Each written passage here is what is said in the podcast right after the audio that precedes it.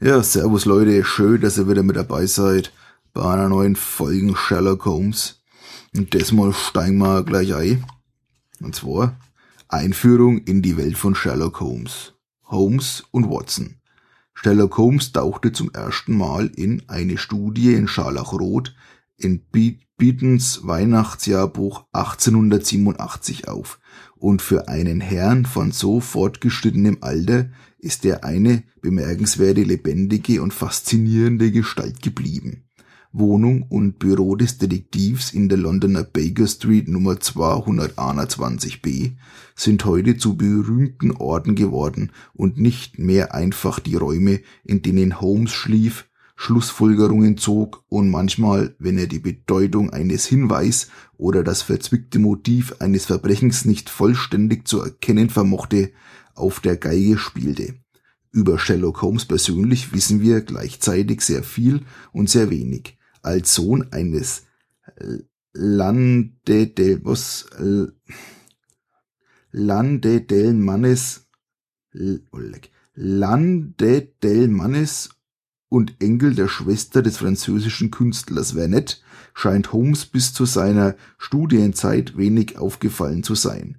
Dann allerdings an der Universität brachte ihm sein außergewöhnliches Talent, kleine Rätsel mit Hilfe der Logik, der Beobachtung und der Schlussfolgerung zu lösen, den Ruf ein, so etwas wie ein Genie zu sein. Holmes tat das logisch nächstliegende und eröffnete, wahrscheinlich im Jahr 1878, ein privates Detektivbüro. Vier Jahre später traf er Dr. John Watson, einen ehemaligen Militärarzt, und machte ihn zu seinem Partner. Aus vier Romanen und 56 Erzählungen stammt unser gesamtes Wissen über das ungleiche Paar und seinen außergewöhnlichen Abenteuern. Holmes war weniger eine in sich stimmige Persönlichkeit als vielmehr eine Sammlung widersprüchlicher und ungewöhnlicher Charakterzüge. Körperliche Ertüchtigung betrieb er sel selten, war aber trotzdem ein leistungsfähiger Mann, der mit erstaunlicher Geschwindigkeit große Wegstrecken bewältigen konnte. Oft arbeitete er tagelang wie besessen an einem Fall gönnte sich keine Pause und nur wenig Nahrung. Wenn er allerdings nichts zu tun gab, konnte es vorkommen, dass er sich tagelang weigerte, das Bett zu verlassen.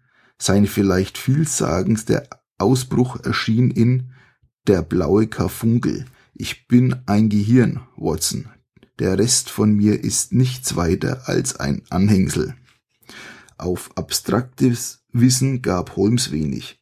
Einmal sollte er gesagt haben, dass er für ihn keine Bedeutung gab, ob die Erde die Sonne umkreist oder umgekehrt. Aber er konnte Dutzende verschiedensten, verschiedener Sorten von Tabakasche oder Parfüm mit den Augen beziehungsweise der Nase unterscheiden. Von Verbrechern und ihren Vorzugs und ihrer Vorzugsweise war er besessen. Minutiös studierte er die Londoner Sensationspresse. Als Meister der Verkleidungskunst gab sich der Detektiv erfolgreich als älterer italienischer Priester, als betrunkener Pferdeknecht und sogar als alte Frau aus. Der ständig verblüffende Watson ist der perfekte Kontrast zu Holmes, der ein besonderes Vergnügen darin zu finden scheint, seinen oft begriffsstutzigen, aber immer gutmütigen Begleiter ins Erstaunen zu versetzen. In der das Zeichen der Vier notierte Holmes kurz die Eigenschaften, die jeder gute Detektiv in reichlichem Maß besitzen sollte, und zwar möglichst instinktiv. Eine erhöhte Fähigkeit zum Beobachten und Schlussfolgern und ein breites Spektrum genau und oft ungewöhnliches Wissen, in diesem Sherlock Holmes Krimi Abenteuerspielbuch wirst du reichlich Gelegenheit bekommen, dich selbst auf diesen Gebieten zu prüfen und deine Fähigkeiten als Detektiv zu verbessern, indem du das Abenteuer mehrmals durchspielst.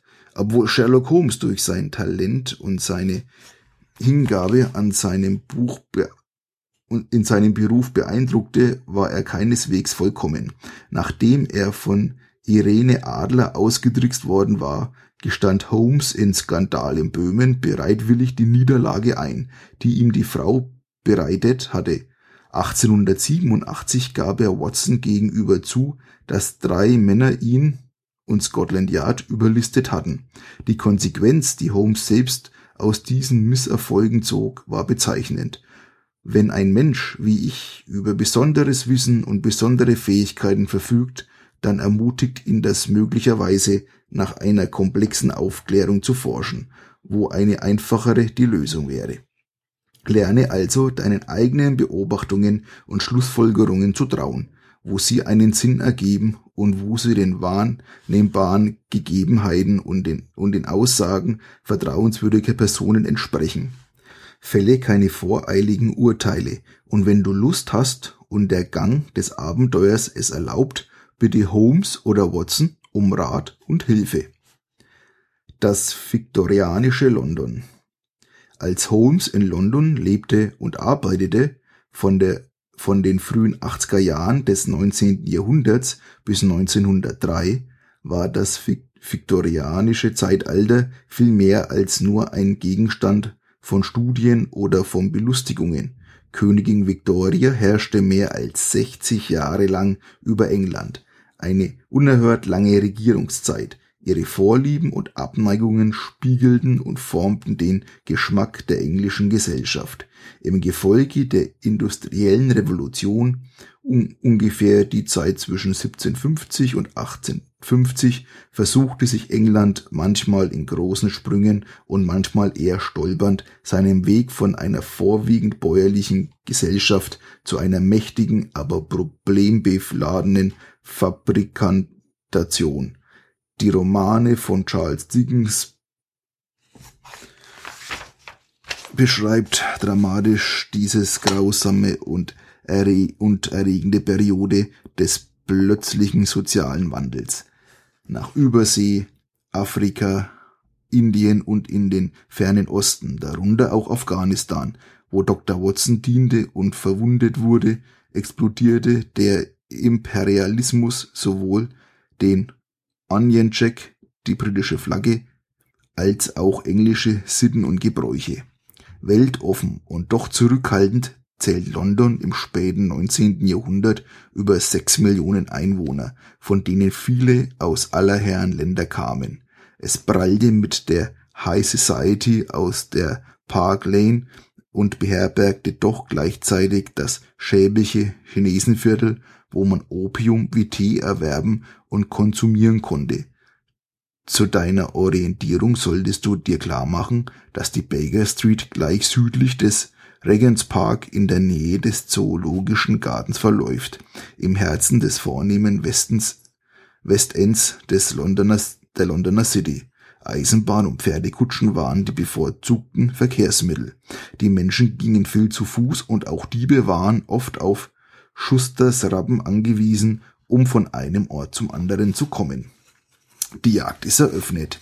Jetzt kannst du mit dem größten Privatdetektiv der Welt deine Kräfte messen. Und keine Bange. Wenn es nicht gleich klappt, beginne einfach noch einmal von vorne. Am besten merkst du dir Holmes Rat für Watson und alle, die gerne Detektiv sein möchten. Einer meiner alten Grundsätze lautet, wenn man das Unmögliche ausgeschlossen hat, dann muss das, was übrig bleibt, und wenn es noch so unbegreiflich ist, die Wahrheit sein. Und jetzt viel Glück und eine gute Spürnase. Und Freunde, und jetzt kommt hier auch schon der Charakterbogen. Hier mit einem Beispiel mal. Was haben wir denn hier für Werte? Okay, Name kann man eintragen. Dann, was haben wir denn für Fähigkeiten? Es gibt Fitness, Schlauheit, Instinkt, Kommunikation, Beobachtung, Wissen. Ein wenig Geld gibt's auch. Es gibt Pennies, Schillinge, Guineen und Pfund. Und da ist so ein Beispiel abgebildet, weil es gibt auch eine Ausrüstungsliste, so eine Art Rucksack wahrscheinlich. Und diesem Beispiel, also das ist praktisch ein, ein Charakterbogen und der ist schon mal, ja, beispielhaft ähm, ausgefüllt. Der Name ist dort zum Beispiel Wolfgang Müller, wie passend. Und als Ausrüstung hat er zum Beispiel dabei ein Notizbuch, ein Bleistift und ein Taschenmesser. Und nebendran ist jetzt praktisch wieder, äh, ja, wie soll ich sagen, wieder ein leerer Charakterbogen, wo man sich dann wahrscheinlich rauskopieren kann. Und das werde ich dann morgen auf Erber mal machen, denke ich. Hilft ja nichts. So, die nächste Seite ist Liste der Hinweise. Aha. Das ist dann nummeriert von einmal, also so eine Liste und die geht von A bis Z mit Strichen, wo man was hinschreiben kann, auf der linken Seite und auf der rechten Seite ist Liste der Unterscheidungen und Folgerungen. Aha. Und das ist jetzt eine Liste, die geht von 1 bis 25, also links haben wir einen, ja, ähm, also das Alphabet und rechts haben wir einen numerischen Wert. Okay. Das Spielsystem der Sherlock Holmes Krimi Abenteuerspielbücher. Das Spielbuch. In diesem Spielbuch werden die Situationen, Örtlichkeiten, Bedingungen, Gefahren und Risiken beschrieben, denen du dich auf deinem Abenteuer gegenüber siehst. Beim Lesen der Textabschnitte musst du dich entscheiden, welche Maßnahmen du ergreifen möchtest. Welchen Abschnitt du liest, hängt immer von den Anweisungen im Text und von Erfolg oder Misserfolg dieser Maßnahmen ab. Die Abschnitte sind mit dreistelligen Zahlen gekennzeichnet, zum Beispiel 665. Lies jeden Abschnitt nur dann, wenn du im Text dazu aufgefordert wirst. Wahl einer Zahl. Im Verlauf deiner Abenteuer in diesem Spielbuch wirst du öfters eine Zahl zwischen 2 und 12 wählen müssen. Das kannst du auf eine der beiden folgenden Arten tun. Erstens, schlage das Buch an irgendeiner zufälligen Stelle auf und sieh nach, welche Zahl in der unteren inneren Ecke der Seite in einem Quadrat steht. Die Zahl hast du gewählt. Ja, stimmt, wenn man mal drum schaut. Also auf jeder Seite sind nur Zahlen, wie eine Würfel. Aha, cool. Zweite Möglichkeit. Würfele mit zwei Würfeln. Die Summe der beiden gewürfelten Zahlen ist deine gewählte Zahl. Du kannst auch mit einem Würfel zweimal würfeln und beide Würfe zusammenzählen. Oft wird es vorkommen, dass du die Anweisungen erhältst, eine Zahl zu wählen und eine bestimmte Anzahl von Punkten zu addieren. Dabei darf aber die Summe nicht größer als 12 oder kleiner als 2 werden. Zahlen, die größer sind als 12, zählen als 12 und solche, die kleiner sind als 2, zählen als 2. Alles klar. Dann entscheide ich mich schon mal für zwei Würfel. Na, schaffen wir. Ganz normale 2W6. Informationen und Hinweise, die dir bei der Lösung des Rätsels helfen. Beim Spiel wirst du gewisse Hinweise entdecken, zum Beispiel eine Fußspur, die Mordwaffe, einen Zeitungsausschnitt und, bestimmt Entscheidungen, und bestimmte Entscheidungen treffen und Schlussfolgerungen ziehen. Zum Beispiel entscheidest du dich jemanden zu folgen oder du folgerst, dass der Butler der Täter war. Der Text wird dir oft eine der folgenden Anweisungen geben. Notiere Hinweis XX oder notiere Entscheidung XX oder notiere Folgerung XX.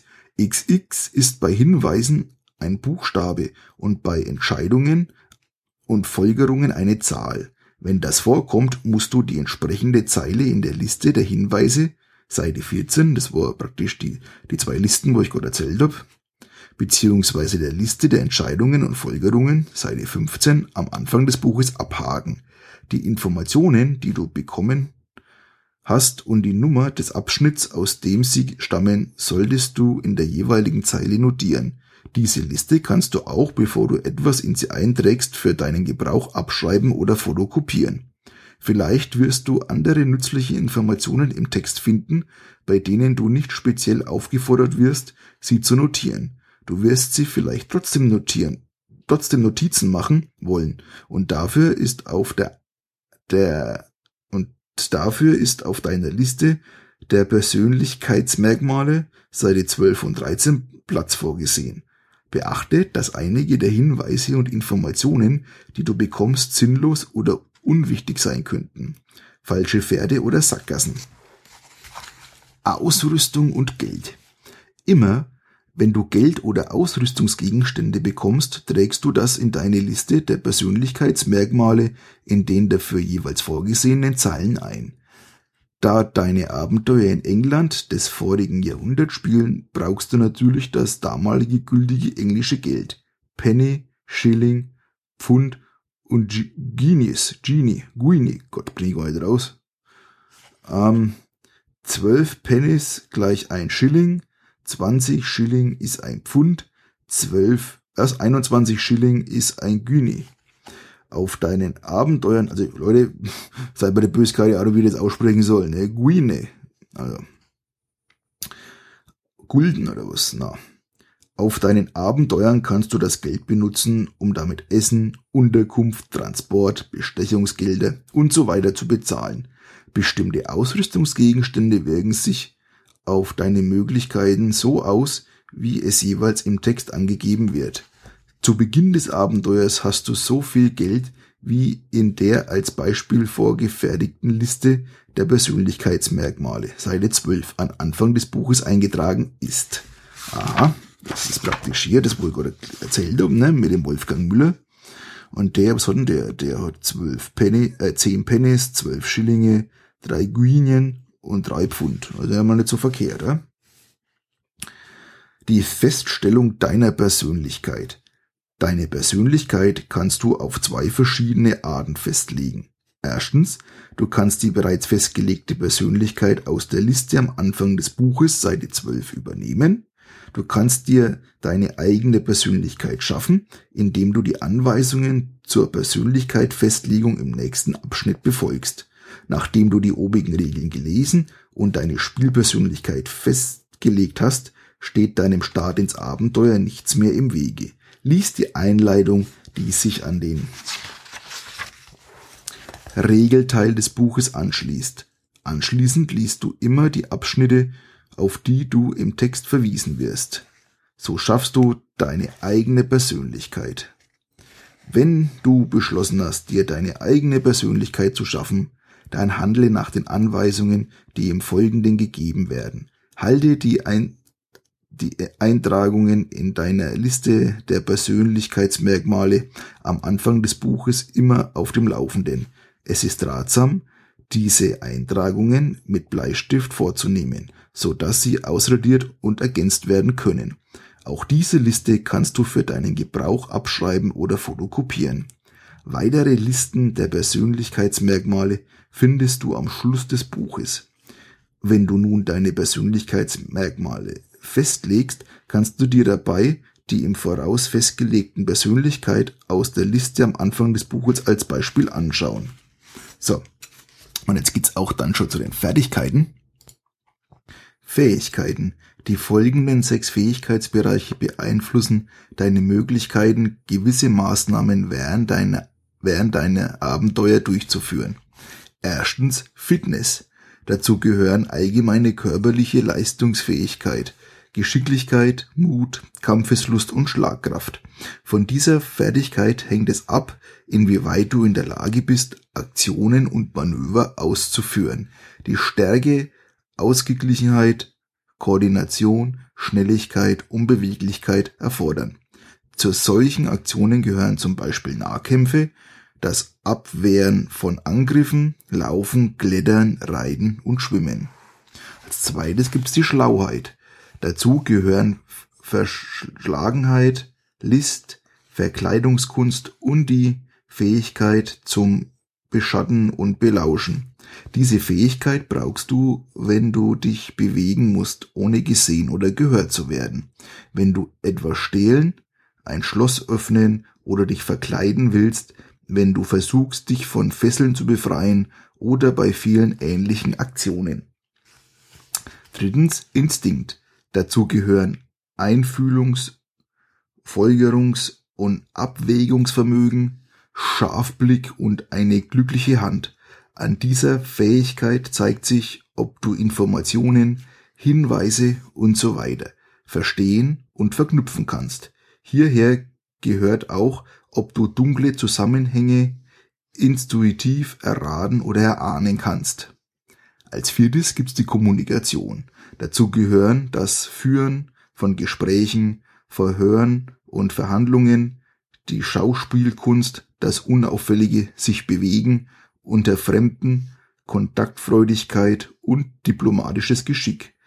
Diese Fähigkeit fasst alles zusammen, was zum Reden, Kommunizieren und Informationsvermitteln zwischen Menschen gehört. Auch die Art deines Auftretens und deine sozialen Anpassungsfähigkeit sind hier wichtig, sowie das Ausmaß, in dem es dir gelingt, in fremde Rollen zu schlüpfen und deine eigenen Gefühle und Gedanken zu verbergen.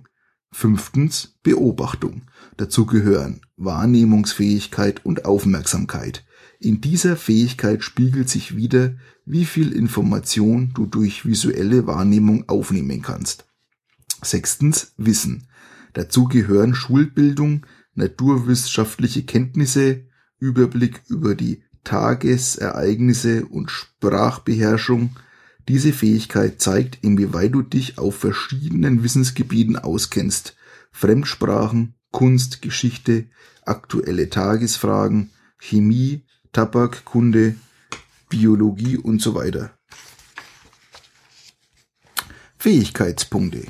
Für jede dieser sechs Fähigkeiten hast du eine bestimmte Anzahl an Fertigkeitspunkte zur Verfügung, die gebraucht werden, wenn du gewisse Maßnahmen ergreifst. Im Text wirst du öfters Anweisungen finden, die eine oder andere Sorte dieser Punkte, zum Beispiel deine Beobachtungspunkte, zu einer anderen Zahl zu addieren. Beachte, dass diese Punktzahl sowohl positiv als auch negativ sein kann. Nun lege deine Persönlichkeit fest. Schätze dich selbst nach bestem Wissen und Gewissen ein und mache dich an die Arbeit. Du kannst insgesamt sechs Pluspunkte auf deine sechs Fähigkeiten verteilen. Du darfst jeweils mehr als einen, aber höchstens drei Pluspunkte zuteilen. Eine Fähigkeit wird dann also mit plus eins, plus zwei oder plus drei bezeichnet. Diese Zahl notierst du in deinen entsprechenden Zeilen auf der Liste deiner Persönlichkeitsmerkmale. Diejenigen Fähigkeiten, für die von den sechs möglichen Pluspunkten keine mehr übrig bleiben, bekommen je zwei Minuspunkte zugeteilt. Sie werden mit minus zwei in den entsprechenden Zeilen notiert. So, fertige jetzt deine Persönlichkeit jedenfalls für den Spielbeginn. Während des Spiels kann es vorkommen, dass du Ausrüstungsgegenstände erhältst oder dir Verletzungen zuziehst, die eine positive oder negative Wirkung auf bestimmte Fähigkeitspunkte haben. Diese Ergänzungen notierst du dann in den entsprechenden Zeilen der Liste. So, gut. Ähm, das mache ich dann praktisch, wenn ich mal den Bogen ausgedruckt habe. Wie gesagt, ähm, das Abenteuer beginnt ja jetzt noch nicht. Von daher lese ich jetzt noch mal ein bisschen weiter. Personen. Oje, jetzt kommen wir ganz viele Namen, was Gott wie die ausgesprochen werden. Also, Pierre Armand, französischer Wein- und Spiridosenhändler. Sir Alexander Bassett Hindey, Historiker und Mitglied des Dio Diogenes Club. Bowser in Fitzhack, Spieler. Henry Himmelden, Anwalt der Colonel Sylvester vor dies, dessen Tod, einen Brief übergeben hat. Lord Hampton, wohlhabender Besitzer von Rennpferden. Mycroft Holmes, Mitglied des Diagones Clubs und Sherlocks Bruder. Irish Star, Stern von Irland, ein Rennpferd, auf das große Stücke gesetzt werden. Der ehrenwerte Charles Martin, Mitglied des Parlaments und des Diagones Clubs. Admiral William Nelson, Mitglied des Diogenes Clubs. John Oliver, Stallbursche und Irish Star. Henry Rayners, Zureiter von Irish Star. Ross, was, Roscoe, Roscoe, Buchmacher, Betreiber eines Wettnahmetischs.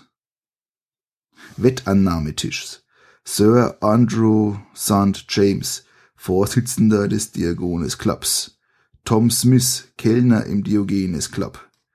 Stanley, ein Informant, der unregelmäßig für Sherlock Holmes arbeitet.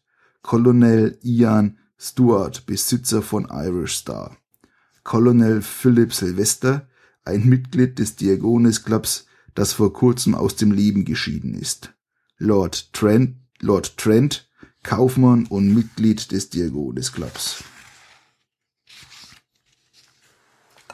Gut, Freunde, und dann geht's jetzt hier los mit der Einleitung.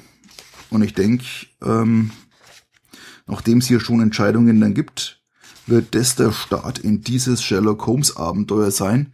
Das heißt, in der nächsten Folge hauen wir uns dann praktisch schnell noch die Fähigkeitspunkte aufs Papier und dann geht's auch schon los. Ja, in dem Sinn war's das jetzt für heute.